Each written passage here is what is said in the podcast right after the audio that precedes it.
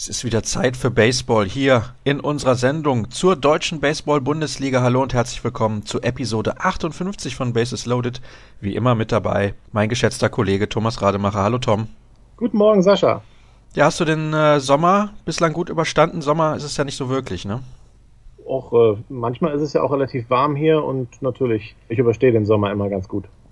Im Sommer haben wir natürlich viel Baseball, deswegen macht es das alles sehr, sehr viel leichter. Und die Baseball-Saison geht dem Ende entgegen, zumindest in Deutschland, denn wir haben in diesem Jahr ja wieder eine Europameisterschaft in den Niederlanden im September und deswegen geht die Saison schon ein wenig früher zu Ende. Wir haben die Playoffs erreicht und gestern, wir zeichnen ja immer am Montag auf, fand das All-Star-Game zum Abschluss sozusagen der Regular Season in Bad Homburg statt. Da hat die deutsche Nationalmannschaft gespielt gegen eine Auswahl von Bundesligaspielern und knapp gewonnen durch einen Walk-Off von Morris Wilhelm. Und wir wollen uns aber nicht allzu lange mit dem All-Star-Game in Bad Homburg aufhalten, wobei das ist ja immer eine schöne Veranstaltung. Ich finde, das hat sich wunderbar etabliert. Wir waren ja auch vor zwei Jahren selbst in Solingen vor Ort. Also das ist schon gut, dass das gemacht wird auch.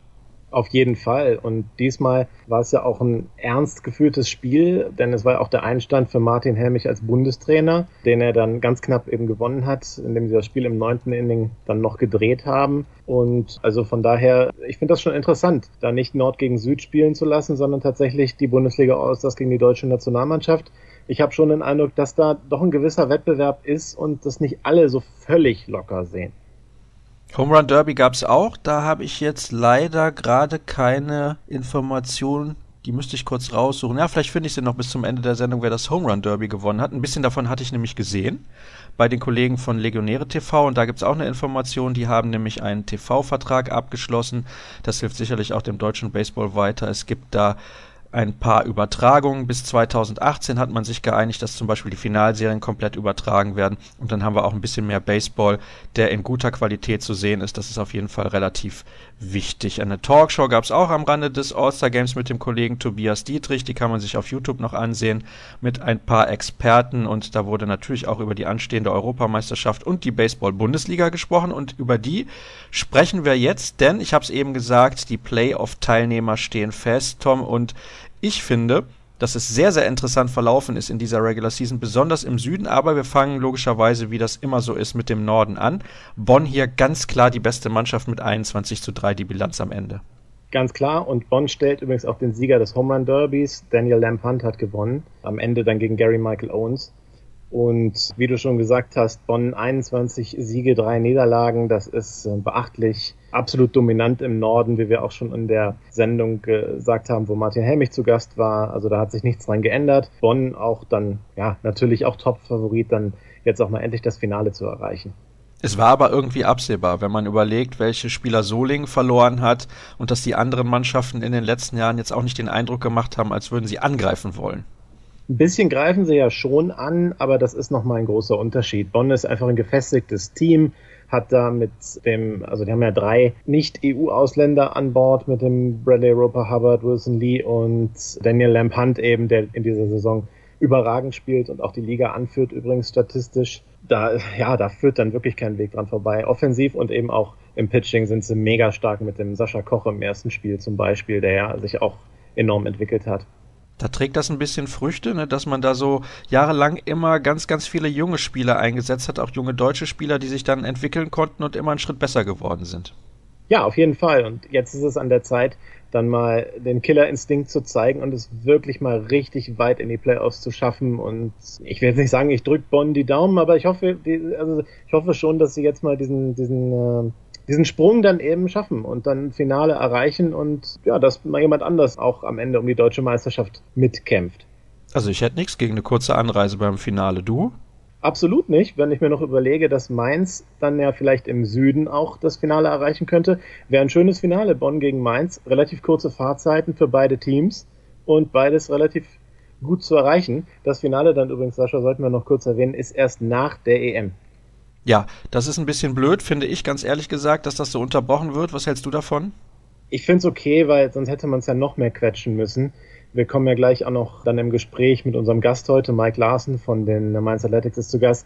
Da gehen wir auch kurz noch auf ein anderes Kuriosum in den Playoffs ein, was den Modus betrifft, der mich viel mehr stört, als dass die Liga dann mal kurz unterbrochen wird. Na gut, dann schauen wir auf die Plätze hinter den Bonn Capitals. Da haben wir einmal die Soling Alligators mit 16 zu 8, die Hamburger mit 15 zu 9 und Paderborn mit 14 zu 10. Da hatte man auch schon relativ früh den Eindruck, dass die drei Mannschaften da hinter den Bonnern landen werden und nur die Reihenfolge war ein bisschen unklar. Stimmt, es ist dann am Ende Solingen geworden, das, weil sie am Ende dann doch was besser auch gespielt haben, hier ähm, die Alligators und dahinter Hamburg und Paderborn. Ich hätte gedacht, dass Paderborn äh, da das auf dem dritten dann schaffen wird, aber ja, so ist es eben Hamburg. Das war ein relativ offenes Rennen zwischen den drei Teams, die alle drei eine solide Saison, aber alle drei auch keine überragende Saison gespielt haben. Soling hat sich hinten raus noch mal ein bisschen gefangen, denn da haben sie einen Spieler zurückgeholt mit Wayne O, der denen noch mal richtig geholfen hat und Nolan Lang, der hat auch sehr, sehr gut eingeschlagen. Das stimmt, Nolan Lang ist vor allem auch defensiv sehr, sehr stark und macht auch soliden Kontakt am Schlag. Muss man mal sehen. Ich glaube, der steht nicht die gesamten Playoffs zur Verfügung. Ist ja aber eh die Frage, wie weit Soling kommt. Und Wayne O hat mich da schon etwas überrascht, dass er da jetzt als Pitcher wirklich so solide wirklich spielt. Also ich werde jetzt nicht sagen überragend, aber er macht wirklich starke zweite Spiele und gewinnt auch die ganz engen Spiele. Das äh, lässt sich schon ganz gut an. Und da zeigt er, dass er eben ja wirklich ein gelernter Pitcher ist und auch in den letzten Jahren dann eben, nachdem er in Solingen ja 2014 gar nicht gepitcht hatte, hat er danach wieder mit dem Pitching so ein bisschen angefangen und ist da jetzt gut in Form. Die Frage ist jetzt, was hat den Ausschlag gegeben, dass Hamburg und Paderborn eben diesen einen Sieg weniger, beziehungsweise diese zwei Siege weniger auf dem Konto haben, ist wahrscheinlich schwer zu beurteilen, wenn man nicht die ganzen Spiele gesehen hat. Ja, das kann ich jetzt nicht sagen, tatsächlich nicht. Also von meinem Gefühl her sind diese drei Teams tatsächlich völlig ausgeglichen. Also äh, Hamburg kann auf jeden Fall Soling schlagen. Paderborn hat dreimal die Solinger geschlagen. Von daher, das ist, ja, das sind, das sind Kleinigkeiten dann. Ein Sieg mehr oder weniger ist im Baseball ja nicht viel. Auf Platz 5 ist Hannover gelandet mit 10 Siegen und 14 Niederlagen. Die haben sich ein bisschen verbessert im Vergleich zur Vorsaison. Die könnten nächstes Jahr angreifen in Richtung Playoffs. Macht zumindest so den Eindruck. Könnte sein. Die haben auch ganz am Ende nochmal in Bonn gewonnen was ja auch eine Überraschung war, zumindest ein Achtungserfolg.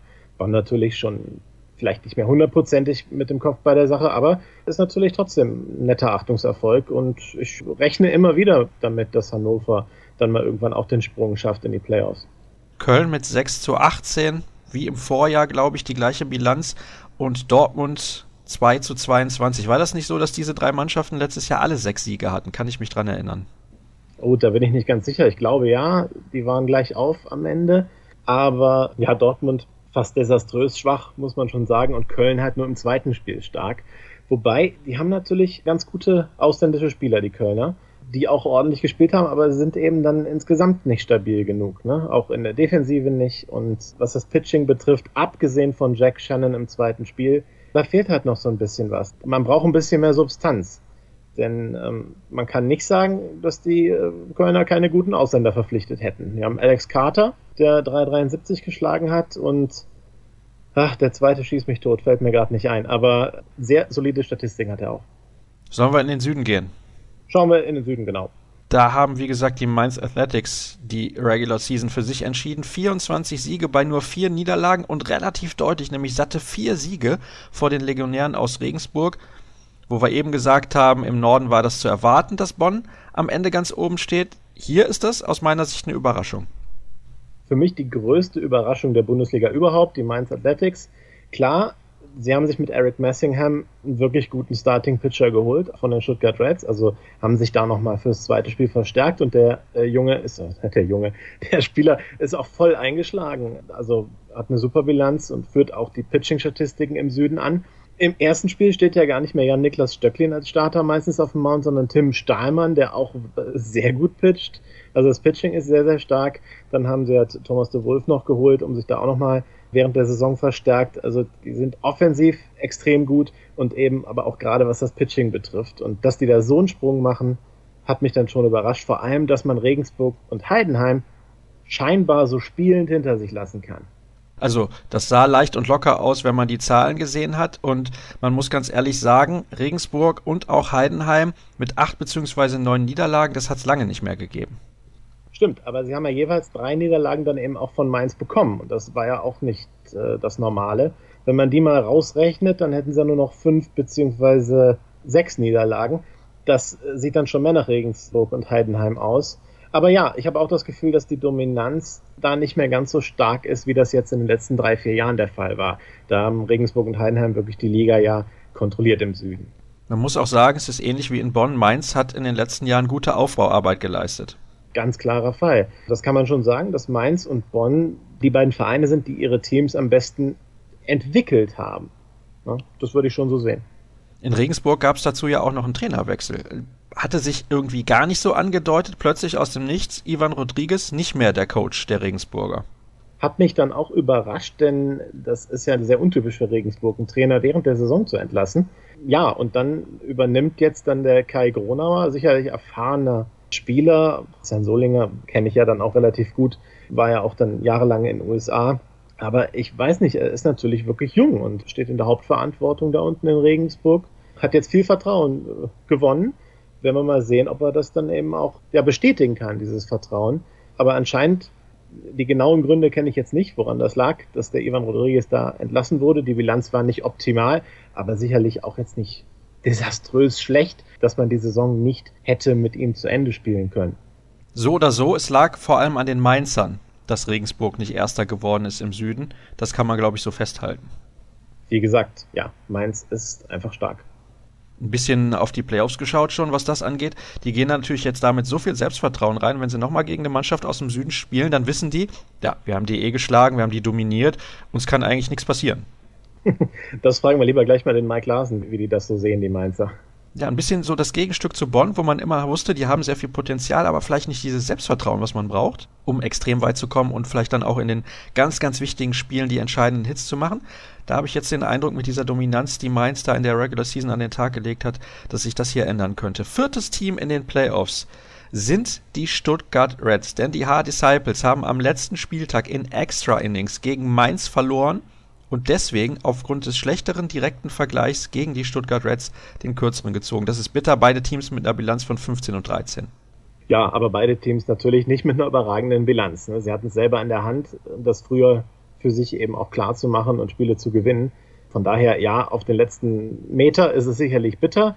Auf der anderen Seite ist es für Stuttgart schon, also ich finde Stuttgart schon überraschend, dass sie jetzt die Playoffs geschafft haben. Die hatten ja doch mit dem DeWolf und dem Messingham zwei Abgänge, die wirklich wehtun. Und da hat es mich dann jetzt doch sehr überrascht, dass sie die Playoffs erreichen. Es war auch relativ eng. Da gab es zum Beispiel ein Spiel zwischen den Stuttgart Reds und den Mannheim Tornados. Das ist 3 zu 2 für Stuttgart ausgegangen. Wenn man das jetzt mal nimmt, ja, Mannheim am Ende mit 14 zu 14 und der ausgeglichenen Bilanz direkt hinter diesen beiden Clubs. Zeigt aber auch ein bisschen, dass die einfach vielleicht nicht die Qualität haben, um sich wirklich souverän für die Playoffs zu qualifizieren. Ja, also es ist für mich sehr schwer zu beurteilen, was im Süden passiert. Grundsätzlich denke ich ja, dass der Süden in der Breite nach wie vor stärker aufgestellt ist als der Norden. Und ich glaube auch nicht, dass Bonn dann die Stuttgarter oder wenn es dann Haar gewesen wäre oder Mannheim, dass sie eines dieser Teams absolut wegpusten werden bzw. würden. Ich denke schon, dass Bonn die Serie gewinnt gegen den Süden, gegen den Vierten im Süden, aber ich glaube, es wird nicht so, so mega eindrucksvoll sein. Aber bitte, straft mich Lügen, liebe Bonner. Ja, los geht's da am Samstag, den 6. August, also am kommenden Wochenende um 14 Uhr in Bonn. Dann sind die Stuttgart Reds zu Gast. Ja, wollen wir dann einfach mal draufschauen, beziehungsweise, nein, wir gehen natürlich noch da nach Bad Homburg und Tübingen 3 zu 25 und 2 zu 26 ist da die Bilanz und da habe ich eben ein Ergebnis gefunden das kann eigentlich nur ein falscher Eintrag sein, wenn ich da nochmal drauf schaue. Die Tübingen Hawks haben ein Spiel zu Hause gegen Mannheim mit 9 zu 33 verloren. Kann das sein oder ist das ein Fehler? Ich glaube, das stimmt. Ich habe es jetzt nicht kontrolliert, aber warum soll das denn nicht stimmen? Ja, weil es einfach unfassbar ist. Also ich habe mir jetzt gerade hier den Boxscore nochmal angeguckt. Neun Runs im ersten Inning, acht im vierten. Ja, also um Gottes Willen. Also ich will da jetzt nicht weiter drauf eingehen. Ich finde es nur unfassbar, dass man, ja, soll ich sagen, so schlecht sein kann. Ich meine es nicht böse, aber das ist natürlich schon eine Bilanz. Puh. Okay, da darf man sich nicht wundern, wenn man am Ende dann das Schlusslicht der Tabelle bildet. Playoff Matchups, das ist das nächste, worüber wir sprechen. Und zwar, Playdowns gibt es natürlich auch, das ist ja logisch, wie immer. Aber wir schauen vor allem jetzt mal auf die Serien, wo es darum geht, wer könnte am Ende dann deutscher Meister werden. Bonn gegen Stuttgart. Du hast gesagt, die werden die jetzt nicht wegpusten. Du gehst aber, denke ich, trotzdem davon aus, dass Bonn es in die nächste Runde schaffen wird.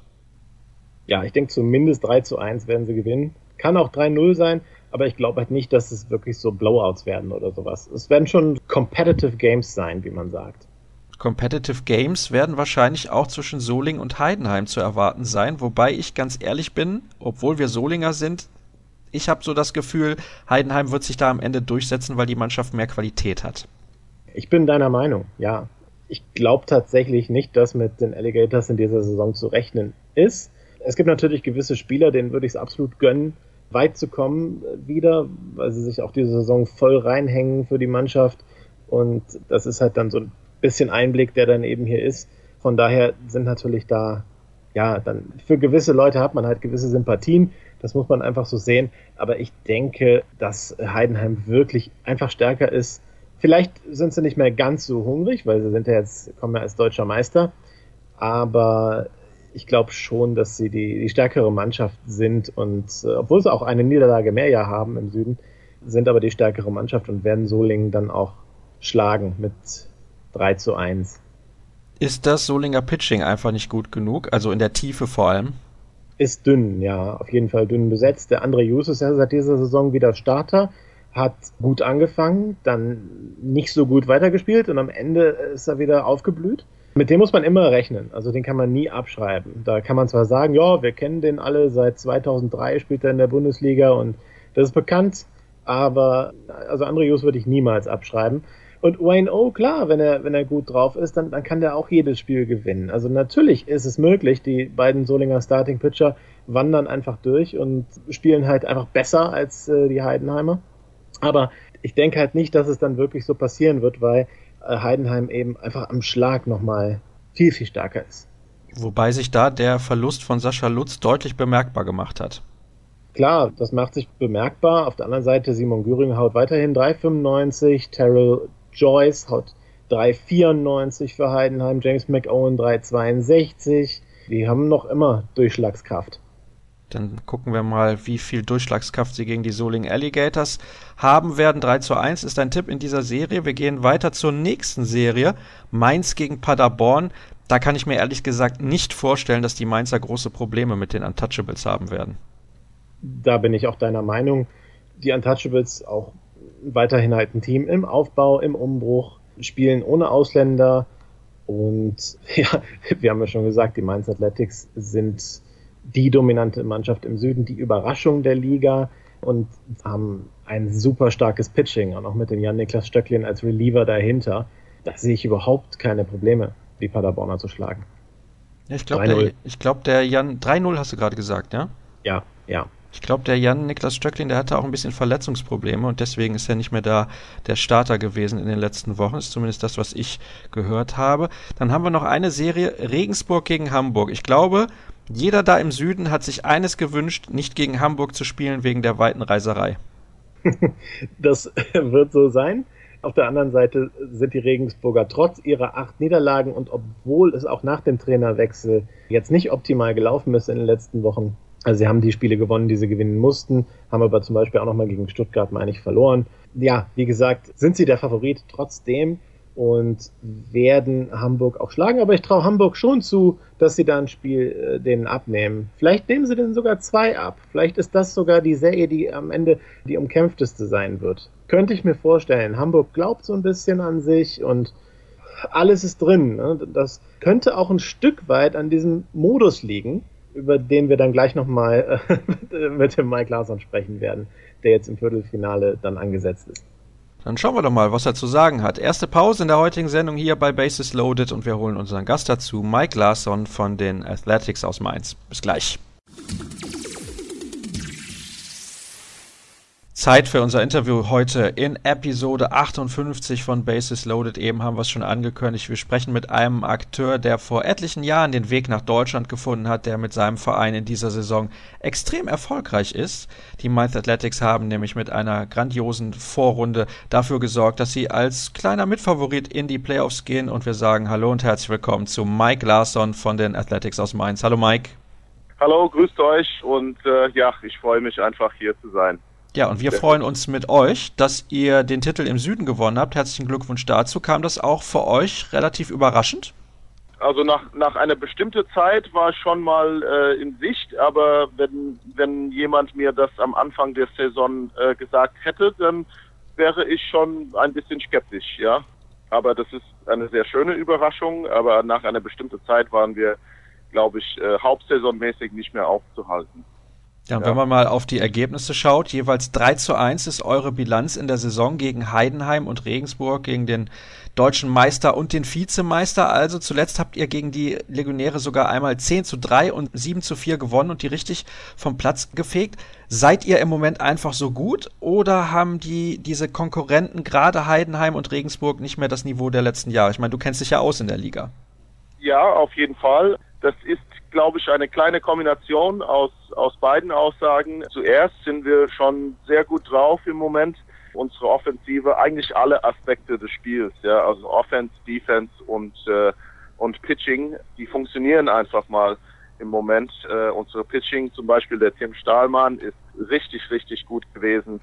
Unsere Amerikaner, ähm, Eric Messingham, ist konstant wie immer. Und die Jungs aus dem Bullpen, also das Relief Pitching, ist auch auch absolut in Ordnung. Und unsere Offensive ist schon, ist schon stark. Also der Zusatz von, von dem Belgier, Thomas de Wolf, hat massiv geholfen bei uns. Der ist schon sehr stark, bringt eine tolle Leistung und ist, glaube ich, für die Gegner sehr beeindruckend. Ja, also eine Weile lang, als wir einige Spiele nacheinander gewonnen haben, auch gegen Regensburg, Heidenheim, wie gesagt, wir waren einfach nicht aufzuhalten wenn ich ähm, mal eben ganz kurz noch auf Regensburg zu sprechen kommen kann, weil da hast du sicherlich ein bisschen mehr Einblick, als wir das hier haben. Hat denn der Trainerwechsel gut getan da unten? Ich meine, ihr habt danach direkt gegen die gespielt, glaube ich. Oder hast du da den Eindruck ja. gehabt, da ist es noch ein bisschen durcheinander? Ja, also man hatte das Gefühl, dass es, dass es auf jeden Fall ein bisschen durcheinander war. Also eine Ablenkung, was nicht ja nicht mit dem mit dem am Platz Baseball zu tun hat, ist für eine Mannschaft eigentlich in der Regel nie gut man hat das Gefühl, dass einige Spiele überhaupt nicht zufrieden waren mit der, mit der aktuellen Situation, als wir gegen den gespielt haben. Und ja, das war chaotisch bei denen, würde ich sagen. Und man hat auch gespürt, dass die, dass diese Regensburger, Regensburger Teamgeist und diese, diese Selbstsicherheit, womit sie normalerweise auf dem Platz laufen, war nicht so ganz da. Ja, und dass es sich ein bisschen umgedreht hat und dass wir auf einmal die Mannschaft waren, die mit dem richtigen, mit dem richtigen Swagger äh, sozusagen, wie man im Baseball sagt, dass wir schon gut auf den Platz gekommen sind. Ja, äh, ist, äh, man hat es auch gesehen, man hat es auch gesehen, als sie einige Spiele nacheinander verloren haben, nachdem sie gegen uns gespielt haben, dass, es, dass sie so ein bisschen bergunter rutschen äh, im Moment, aber das, die sind nach wie vor Regensburg und werden in den Playoffs schon gefährlich sein. Ja, das wäre jetzt meine Frage gewesen, ob du noch mit ihnen rechnest in den Playoffs, aber die Antwort ja, hast du ja gerade gegeben. Ja, definitiv. Ich meine, an dem Abend, an dem Freitagabend, als wir den gegen den gespielt haben und den Bolsenbruck geschlagen haben, war es auch zu sehen, dass er nicht seine beste, seine besten Abend, nicht seine beste Leistung gebracht hat. Aber das wird sich auch natürlich, äh, natürlich ändern. Zu Hause ist immer schwierig oder gegen den zu Hause zu spielen. Ich meine, in Regensburg sind sie immer eine schwierige Mannschaft. Der Bolsenbruck wird auch sicherlich eine, eine Top-Leistung in den Playoffs bringen. Es kann sein, dass er einfach mal einen, einen, einen schlechten Tag gehabt hat. Aber wie gesagt, unsere offensive Reihenfolge ist schon sehr schwierig. Ja, man kann gegen zwei oder drei Leute richtig gut sein, aber dann wird man von irgendeinen anderen gebissen irgendwo in der Reihenfolge. Und tja, das ist, äh, das ist also offensiv sind wir, glaube ich, so stark wie, wie nie, in meiner Meinung nach. Also das denkst du, ist der große Unterschied im Vergleich zu den beiden vergangenen Jahren? Oder was ist es? Weil 2014 wart ihr ja nicht mal in den Playoffs dabei und jetzt 2016 seid ihr mit vier Niederlagen Erster.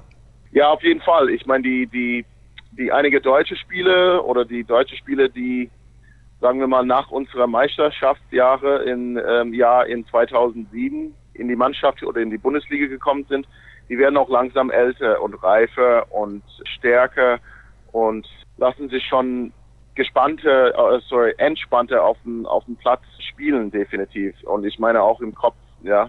Und also diese, wie sagt man das, Maturity, aber also die Mannschaft ist schon reifer geworden auf jeden Fall. Wir haben einige ältere Spiele und die Jungen sind nicht mehr so jung Und mittlerweile wissen wir alle, was zu tun ist, individuell auf dem Platz. Und wenn eine Mannschaft weiß, was zu tun ist, wenn jeder Spieler das weiß und für sich selbst verantwortlich ist und danach spielt zusammen als Mannschaft oder zusammen als Mannschaft spielt, dann hat man etwas Besonderes, meiner Meinung nach. Und wir haben auf jeden Fall etwas am, am Kochen dieses Jahr. Jetzt hast du gerade gesagt, die Spieler sind ein bisschen reifer geworden. Wie viel geht da auch ein bisschen so auf deinen Zettel, dass du als älterer und als Führungsspieler den Jungen in den letzten Jahren ein bisschen was mit auf den Weg geben konntest? Hattest du so das Gefühl, du warst jemand, der diesen jungen Spielern immer Tipps geben konnte, Hilfe geben konnte, was sie halt gebraucht haben in ihrer Entwicklung? Oder bist du da jemand, der eigentlich die Jungen einfach lieber machen lässt? Also ich persönlich bin eher ein Spieler, der den Jungen ein bisschen was, ein bisschen was beibringt. Die Gespräche, ob es dann im Training ist oder in der Umkleide, im Spiel, während des Spiels.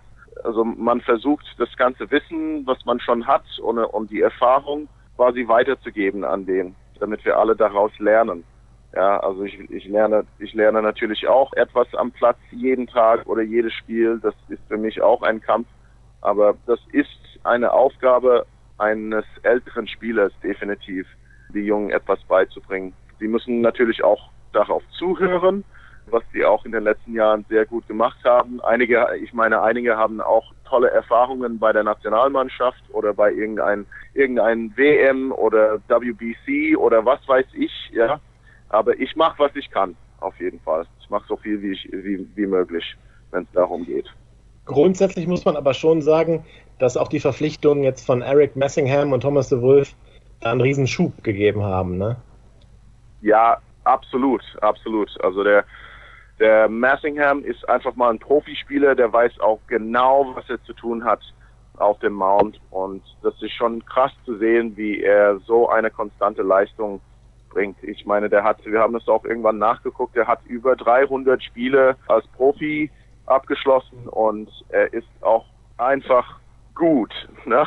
Also anders kann man das nicht beschreiben. Der weiß, was er zu tun hat und er mag das. Er ist auch super selbstsicher, sehr selbstsicher und ja, also der, der Wolf ist, ist sowieso ein sehr, sehr talentierter Spieler und hat uns dann auch, also die zwei, wenn man ihre, wenn man ihre ähm, Einstellung anschaut, die haben uns schon einen Schubs, einen Schubs nach vorne gegeben und uns alle ein bisschen hochgezogen und ja, jetzt spielen wir, jetzt spielen wir hoffentlich alle gut, also in der, in der Zukunft.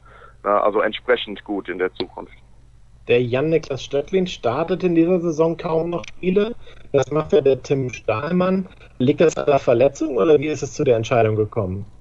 Also der Janni hat sich irgendwann im Laufe der Saison verletzt und dann ist der Tim mal reingekommen und hat angefangen, irgendwelche Spiele zu starten und hat dann mittlerweile eine richtig tolle Leistung gebracht. Ich meine, das war einfach sehr, sehr, sehr, sehr schwierig für die andere Mannschaft, irgendwelche Punkte zu machen gegen den. Und das, was er in dieser Saison gemacht hat, ist auch absolut vergleichbar zu irgendeiner Leistung von, von Janni, meiner Meinung nach, obwohl das auch toll war, aber zum Beispiel der Tim hat diese Saison den Rekord gebrochen für die Mainz Ace für Wins in einer Saison. Ja, also in eine, in eine einzige Saison. Ich glaube, der hat zwölf Wins als Pitcher. Und ja, der Janni ist aber mittlerweile wieder da. Der wird für uns, der wird für uns pitchen und er fühlt sich schon gesund und es hat auch gut ausgesehen, sehr gut ausgesehen am Samstag in Haar als er geworfen hat. Und ja, hoffentlich sind einfach alle Arme gesund und Pitcher und die Pitcher sind gesund und wir können einfach mal nach vorne marschieren. Das ist ja dann schon ein äh, Luxusproblem mit drei so starken Starting-Pitchern. In der Saison ist ja im Prinzip alles optimal gelaufen. Nun seid ihr zum ersten Mal seit ganz langer Zeit in den Playoffs favorisiert. Sogar beim ja. Gewinn der deutschen Meisterschaft 2007 war der krasser Außenseiter. Wie geht ihr denn jetzt mit dieser Favoritenrolle um? Um ganz ehrlich zu sagen, wir, wir genießen es einfach mal ein bisschen, weil wir so lange und für, für so viele Jahre irgendwie hinten rein in die Playoffs gerutscht sind. Und ja, wir genießen es einfach. Wir, wir wissen schon, dass wir jeden Mannschaft oder gegen jeden Mannschaft gut spielen können und dass die Chancen, dass wir gewinnen, dass sie, dass sie definitiv höher sind dieses Jahr. Ich glaube, wir lassen den Druck nicht so eine Rolle spielen. Und also alle sind darauf gespannt. Ja, also alle sind richtig, richtig dafür bereit, in die Playoffs zu gehen und wir wollen einfach, dass es losgeht. Ja, wir, wir genießen es, sagen wir es mal so. Ein paar Tage habt ihr noch Zeit, euch zu freuen auf das, was da eventuell kommt, zum Beispiel gegen die Paderborn Untouchables. Mhm. Da sprechen wir gleich drüber. Wir machen eine erste kurze Pause im Interview mit unserem Gast Mike Larsson und sind gleich zurück mit dem nächsten Take hier bei Basis Loaded. Die kurze Pause, ich glaube immer so ein, zwei Sekunden dauert sie eigentlich nur, ist vorbei hier bei Bases Loaded und wir machen weiter mit unserem Gast, mit Mike Larson von den Mainz Athletics. Wir waren gerade dabei, über die Playoff-Aussichten der Mainzer zu sprechen und Mike hat eben gesagt, die Mannschaft freut sich, diese kleine Favoritenrolle zu haben und die habt ihr sicherlich auch, Mike, in der ersten Runde gegen die Paderborn Untouchables. Ist das ein willkommener Gegner oder hättest du dir lieber ein anderes Team aus dem Norden gewünscht? Also für die erste Runde ist es mir auch schön, dass wir, dass wir die Bonn Capitals erstmal vermeiden, da wir die letzten zwei Jahre gegen den verloren haben. Also die treffe ich lieber in, äh, in, in der Halbfinale oder im Finale.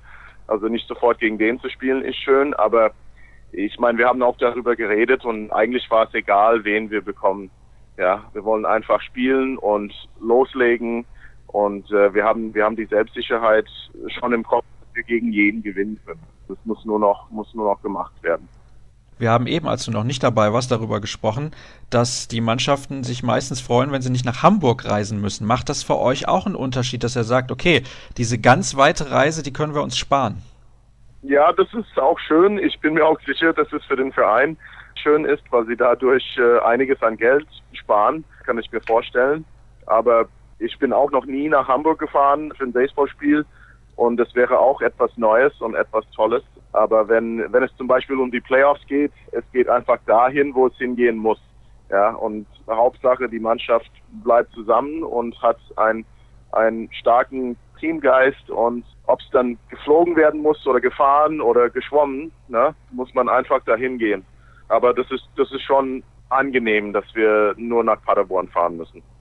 Das hört sich nach der richtigen Einstellung an. Egal ob auf Wasser oder am Land, ist es auch egal, in der ja. Luft, wie auch immer. Hauptsache, man geht als Sieger aus der Serie raus. Aber gegen Paderborn seid ihr schon der klare Favorit und ein Sieg eigentlich Pflicht. Oder siehst du das anders? Ja, ich, ich, ich sehe das schon, ich sehe das schon als, als Pflicht. Äh, besonders, dass wir die erstmal zu Hause haben, glaube ich, oder zu Hause gegen den spielen. Wir wollen, wir wollen stark anfangen und definitiv beide Spiele gewinnen zu Hause. Ja, also man muss es einem Spiel nach dem anderen angehen. Ja, also immer immer nur das erste Spiel und dann schauen wir weiter. Aber also wir haben wir haben es vor, gegen den sehr stark zu spielen und über diesen über diesen Viertelfinale Hügel zu klettern, die wir seit acht oder neun Jahren nicht mehr drüber hinauskommen. Ja, das ist definitiv unser erstes Ziel, ist dann in, in, ins Halbfinale zu kommen. Du hast es gerade schon angesprochen, ihr empfangt die äh, Paderborner jetzt als erstes zu Hause, was ja eine Neuerung ist im Vergleich zu den ganzen letzten bestimmt äh, mittlerweile zehn Jahren. Als Südmeister seid ihr zuerst zu Hause und spielt zwei Heimspiele gegen den vierten aus dem Norden, was ja soweit okay mhm. ist. Aber danach, die nächsten drei Spiele, finden alle drei, wenn es denn drei gäbe, in Paderborn statt. Ist das nicht eine Benachteiligung? Ja, meiner Meinung nach schon. Einige Spieler haben sich schon ein bisschen, da, ein bisschen darüber aufgeregt, dass die stärkere Mannschaft oder dass die höher platziertere Mannschaft nicht die Chance hat, die Serie zu Hause abzuschließen. Ja, äh, das finden wir alle ein bisschen komisch.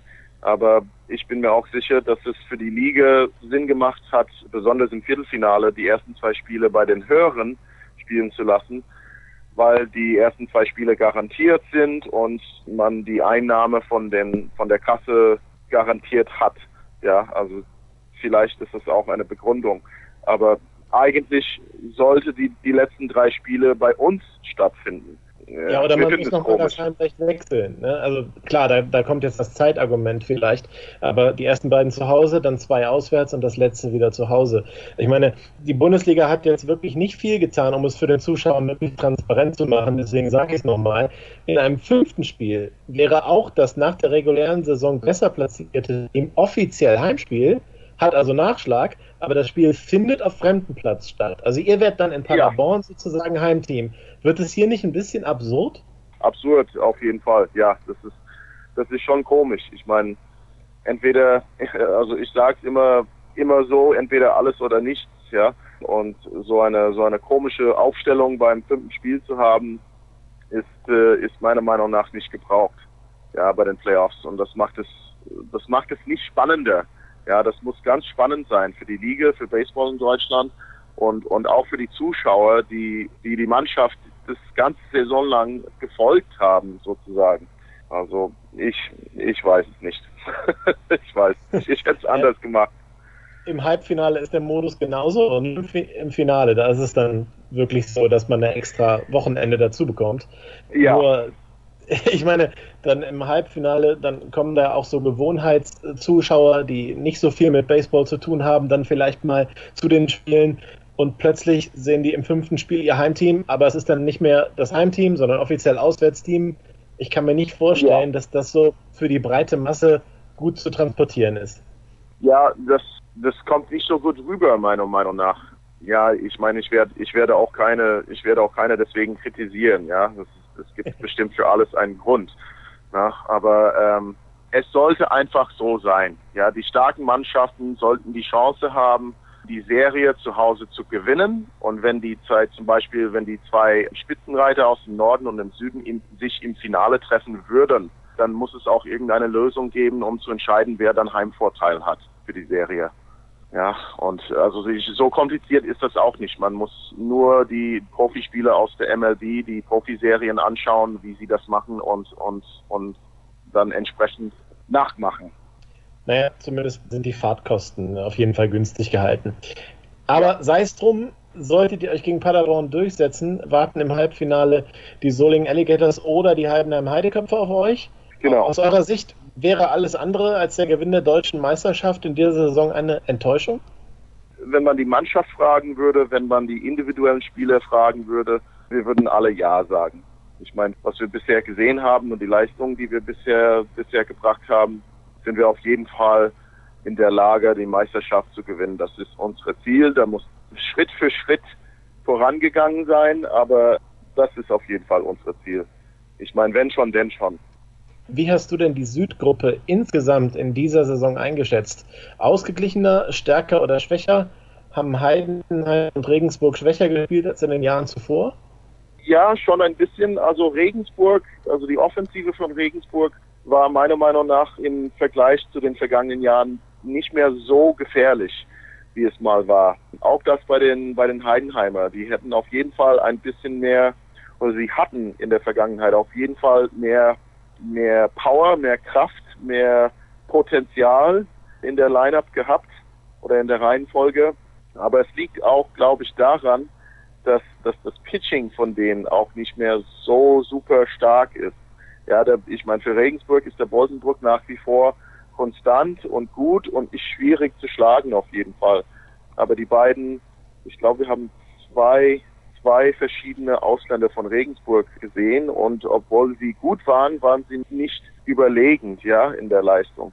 Auch von Heidenheim. Wir haben auf jeden Fall zwischen den ersten oder zwischen die ersten zwei Spiele und die zweiten, die zweiten zwei Spiele, die wir gegen den gehabt haben, sind wir deutlich besser geworden. Ja, und die, die, ach, jetzt habe ich meinen Gedankengang verloren.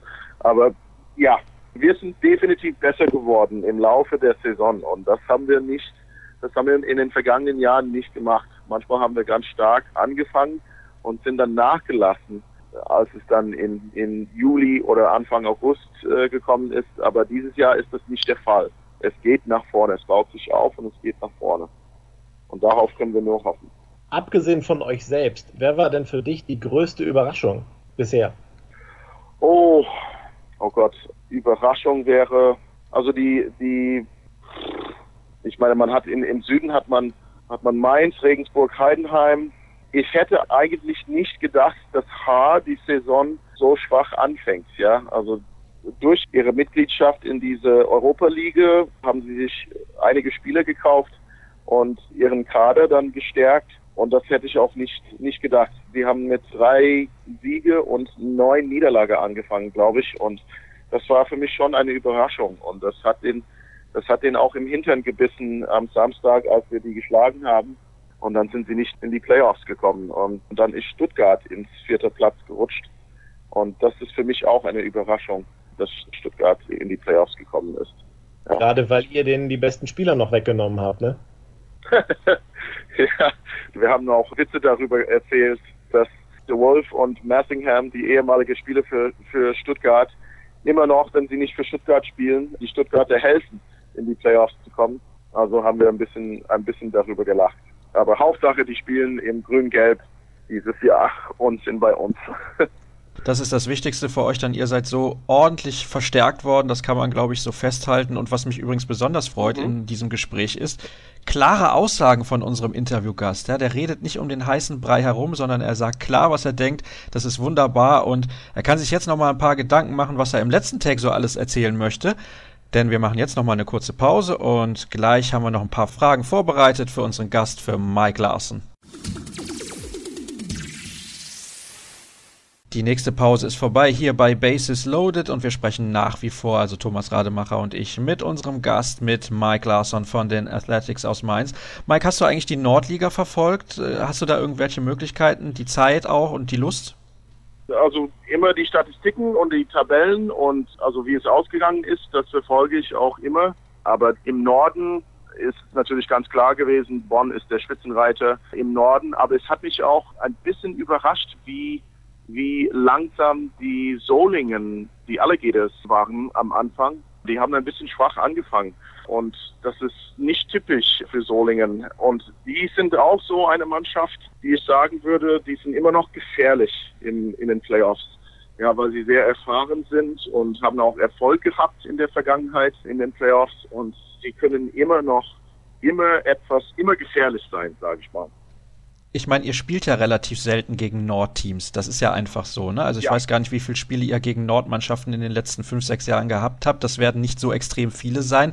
Kann man da überhaupt sich ein Urteil erlauben über die Qualität oder ist das ganz, ganz schwer zu sagen? Welche Liga ist besser, die im Norden oder die im Süden? Kann man das überhaupt sagen?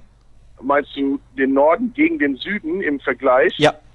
Zur Qualität. Äh, also da ist, da ist der Süden auf jeden Fall ohne Frage steht der Süden vor wenn es um die Qualität geht. Es sind einige sehr gute Mannschaften im Süden und das wissen die Spieler auch schon alle seit seit Jahren, seit langem, dass es im Süden ein bisschen ein bisschen besser ist als im Norden. Aber zum Beispiel die Bonner, die Capitals, die sind auf jeden Fall mit alle Mannschaften im Süden zu vergleichen.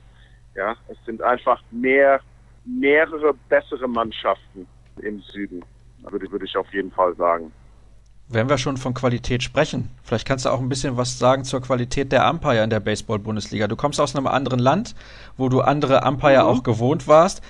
Wie bist du zufrieden mit der Qualität der Umpire in Deutschland? Also ich sage das auch zuallererst, es ist in den letzten Jahren, sage ich mal, in den letzten vier, fünf Jahren deutlich besser geworden. Ja, es sind aber immer noch meiner Meinung nach nur einige Umpires, die eine konstant gute Leistung bringen hinter der Platte und die eine ausgeprägte Streikzone haben und die an den an den Bases, sage ich mal, richtig gut sind. Natürlich kenne ich und kennen wir hauptsächlich nur die Umpires aus dem Süden, ja, aber zum Beispiel die die Umpire Crew, die wir immer haben, die wir zu Hause immer haben, ist äh, ist schon ist schon gut, ja. Also eine gute Umpire wird nicht gemerkt im Spiel. Ja, er, er regt keine negativen Aufmerksamkeit. Und das haben sie auf jeden Fall in den letzten Jahren geschafft. Ja, es wird aber immer interessant, wenn wir in den Norden fahren und irgendwelche irgendwelche Umpires treffen, die wir noch nie gesehen haben, die uns nicht kennen, die ja vielleicht die Qualität aus dem Süden nicht so oft sehen und dann wird es natürlich immer interessant. Glaubst du, dass diese Liga-Reform, also die Umstellung, dass man dann auch sozusagen Interleague-Games hat in der Zukunft, dass das die Liga und auch die Umpire nach vorne bringen wird und auch den Baseball insgesamt in Deutschland? Ja, ich finde, ich finde sowas immer für, für so eine Liga schon gut. Also das verstärkt die, die Verbindung zwischen den, zwischen Norden und, und Süden. Ja, natürlich sind die, sind die Fahrtkosten größer, die, die, die Wege sind länger da ist auf jeden Fall mit der Reiseplanung ein bisschen, ein bisschen mehr zu machen. Aber dass die, dass die, zum Beispiel die Fans aus dem Norden Mannschaften aus dem Süden sehen und dass die nordischen Mannschaften in den Süden kommen müssen, das finde ich, das finde ich immer toll. Ja, da verbreitet sich die Liga und verstärkt sich die Liga immer mehr. Und sowas finde ich sehr gut. Und generell siehst du den Baseballsport in Deutschland auf einem guten Weg? Ja, also schon, definitiv schon. Also die Spieler wie der Max Kepler oder der Donald Lutz oder eben gerade habe ich etwas über den Markus Solbach gelesen, dass sein Vertrag von den Arizona Diamondbacks nochmal gekauft wurde. Dadurch wird es sich natürlich verbreiten. Ja, und die Leistungen bei der, die Leistungen bei irgendwelcher Länderturniere, zum Beispiel die EM oder die, den WBC, das wird es immer weiter voranbringen. Es geht aber schon darum, gute junge Spiele zu produzieren. Und wenn man das in Deutschland machen möchte, dann muss man die Spiele von irgendwelchem anderen Sport quasi klauen. Ja, zum Beispiel Fußball oder Handball oder was weiß ich. Äh, und das ist manchmal schwierig, weil es ist einfach, also Baseball ist einfach keine Priorität für, für deutsche Kinder. Und man muss es denen quasi verkaufen. Aber das, das ist schon gewachsen in den letzten Jahren und es kommt noch. Der Max Kepler gibt sich ja gerade ganz große Mühe, den deutschen Baseballsport ein bisschen, also den Sport hier in Deutschland ein bisschen zu promoten. Der spielt ja richtig gut bei den Minnesota Twins. Aber schauen ja. wir mal ein bisschen auf dich selbst. Du spielst ja seit 2007 bei den Mainz Athletics, bist immer dann da geblieben. Was hast du eigentlich vorher gemacht? Vorher, also direkt vorher, habe ich in Australien gespielt für ein Jahr und das war 2005, 2006. Und davor war ich auf dem College oder also in der Universität, habe ich dann auf Stipendium gespielt in der USA, in der Nähe von Pittsburgh. Das war 2001 bis 2005. Und in meinem ersten Jahr in College habe ich einen Spieler getroffen. Er war in seinem letzten Jahr, also war ich ein Freshman und er war ein Senior. Wir haben dann ein Jahr zusammengespielt und er ist, nachdem er seinen Abschluss gemacht hat, ist er nach Mainz gekommen und hat in 2004, 2005 für Mainz gespielt. Ryan Ballen heißt er. Und er hat dann quasi die Empfehlung weitergegeben. Und er war die Verbindung für mich äh, zu den Mainz A's. Und ja, ich wollte, nachdem ich mit dem College fertig war, es hat mit Profi-Baseball nicht geklappt. Und ich wollte weiterspielen und reisen und Europa sehen definitiv. Und dadurch bin ich nach Mainz gekommen. Und mit so einer erfolgreiche erste Saison zu haben, habe ich, habe ich mich auf jeden Fall, habe ich mich gedacht, ach hier, hier werde ich nochmal kommen, ja, hierhin. Und äh, danach habe ich natürlich meine zukünftige Ehefrau getroffen, kennengelernt und wie wir dann äh, in Kanada sagen, ist der Rest einfach Geschichte so ist es dann gekommen, weil du deine, also damals Freundin dann kennengelernt hast, bist du dann eben auch hier geblieben. Ja, also die ersten paar Jahre bin ich wieder nach Hause gegangen in den Winter und haben äh, auf dem Bohrinsel gearbeitet, um ein bisschen Geld zu verdienen, damit ich wieder, damit ich wieder im Sommer zurückkommen konnte. Aber 2009, Winter 2009, bin ich zuerst mal rund ums Jahr in Deutschland geblieben und haben dann angefangen Deutsch zu lernen und habe mich in 2010 für Studien beworben und ja, also das, das, das Leben hat sich auf jeden Fall geändert im, im, Laufe den, im Laufe den Jahren, aber man kann sich nicht, überhaupt nicht beschweren. Du hast ja dann vor zwei Jahren auch mal eine Saison ausgesetzt. Damals hieß es, der Grund war das Studium. Wie kam es denn dazu? Also konntest du das nicht nebenher noch machen, also gleichzeitig Baseball spielen oder hatte der Sport dann nicht mehr so viel Spaß gemacht? Ach, also ohne, ohne zu viel zu sagen da, es ist einfach eine Sache der Prioritäten gewesen. Ja, also wenn man über das Leben nach dem Baseball denken möchte, muss man irgendwann die Prioritäten umsetzen. Und damals lief es noch nicht so toll in, im Studium und ich musste dann ein Jahr einfach aussitzen und das Studium wieder auf den richtigen Weg bringen. Und danach konnte es, konnte es weitergehen. Aber ja, ich meine, ich war selbst, selbst dafür verantwortlich, aber das passiert auch ab und zu bei Spielern, die länger hier bleiben. Sogar der Manny Müller, der schon ewig lang bei bei den A's gespielt hat. Er musste einen Teil einer Saison auch aussitzen wegen seinem Studium, wenn er, wenn er seinen Abschluss gemacht hat. Ja. Bist du denn jetzt fertig mit dem Studium? Also das, äh, man, man sieht das Licht am Ende des Tunnels auf jeden Fall. Ich habe noch ein Jahr, ich muss noch mein, mein Masterstudium machen, Master of Education heißt das. Mein Bachelor ist schon fertig, aber da habe ich noch ein Jahr zu tun oder ein Jahr zu machen im Master und dann und danach darf ich ins Referendariat gehen und dann hoffentlich werde ich irgendwann hier Lehrer sein in Deutschland. Das ist dann mein mein Hauptziel, mein großes Ziel. Also du wirst dann Englisch unterrichten auch. Das wird eins der Fächer sein, ja. nehme ich an. ja, äh, für Fächer habe ich dann Englisch und Sport aufs Lehramt. Und äh, Leute haben immer gesagt, ach ja, das passt. Und für mich passt das, für mich passt das auch. Von all den, äh, wenn wir nochmal auf den Sport kurz gucken, von all deinen sportlichen Momenten, die du in Mainz erlebt hast, an welchen erinnerst du dich denn am liebsten? All den sportlichen Momenten. Ja, also auf, bei den A's auf jeden Fall war, war es diese erste Saison, also die Meisterschaft. Da sind wir an der Spitze gekommen und das war auch zum ersten Mal in der Geschichte des Vereins und das war auch meine erste Saison hier in Deutschland und das kommt, also mir, mir kommt es vor immer noch wie ein Traum. Es ist einfach passiert, ja.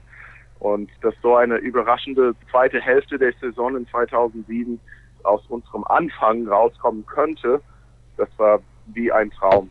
Damals hatten wir auch den Japaner, den, den Keigo Miyagi, der sich plötzlich auf dem Mount befunden hat und ja, das, das war krass. Und ansonsten, ich meine, es ist, es ist ja toll, die ganze Zeit mit den Jungs zusammen gewesen zu sein. Aber auch für, ich bin auch sehr, sehr stolz darauf, dass ich für Deutschland spielen dürfte beim WBC Qualifier in 2012 in Regensburg. Und das war für mich eine sehr, sehr große Ehre, das Deutschland-Trikot anzuziehen und dann auf den Ball zu hauen, auf den Ball zu kloppen. Ja, dann kannst du ja demnächst einfach mal dann Europameister werden, ne? Also ich weiß nicht, wie es da das aussieht. Geht nicht. Ja. Wäre zu schön. Aber leider wird das noch nichts in diesem Jahr, vielleicht 2018. Das könnte ja klappen, oder? Im eigenen Land dann. Oh. ja, das äh, Mann, oh Mann, oh Mann. Ja, da schauen wir mal, ob die, ob die Muskeln und Knochen und den Arm und den Schläger immer noch mitmacht. Ja, ich habe es eigentlich vor, nach dieser Saison äh, aufzuhören. Oh. Äh, weil, äh, weil ich dann, ja, das ist, äh, das wird meine letzte Saison sein mit den Jungs. Aber ja, man kann, also das, das Retirement ist immer nur noch, ist immer nur ein Wort. Ja, mittlerweile bei allen. Also ich kann mir ehrlich gesagt nicht vorstellen, dass es dir leicht gefallen ist, diese Entscheidung zu treffen. Das wird wahrscheinlich, da hast du mit dir gerungen und gesagt, ah, Baseball. Ich meine, du spielst jetzt schon wie viele Jahre Baseball? Als Kind irgendwann angefangen? Ja, also bestimmt Oh ja. 25 mit, Jahre oder wie lange ist das bei dir? Ja, mit mit vier, mit vier, fünf Jahren hat man hat man angefangen und dann ähm, also ernst gespielt, seitdem ich acht war und ich bin mit 17 bin ich aufs College gegangen und ich werde jetzt im August 33 und ich bin die ganze Zeit die ganze Zeit am Spielen gewesen, ja. Also das ist schon ein Teil des Lebens und ein Teil der Identität, aber irgendwann irgendwann all good things must come to an end, ja. Aber ja, das ist schon eine, eine schwierige Entscheidung. Ja, ich bin jetzt mittlerweile verheiratet, möchte mein, möchte mein Studium fertig machen. Wir erwarten auch ein Kind im, im Dezember und man möchte dann so viel Zeit mit der Familie verbringen wie möglich. Aber was wäre dann besser, nachdem du in Deutschland mit der deutschen Meisterschaft angefangen hast, mit der deutschen Meisterschaft aufzuhören? Das wäre ja das perfekte Ende. Das wäre, also damit, damit könnte man auf jeden Fall den Sack zumachen ja, wie man, wie man auf Deutsch sagt.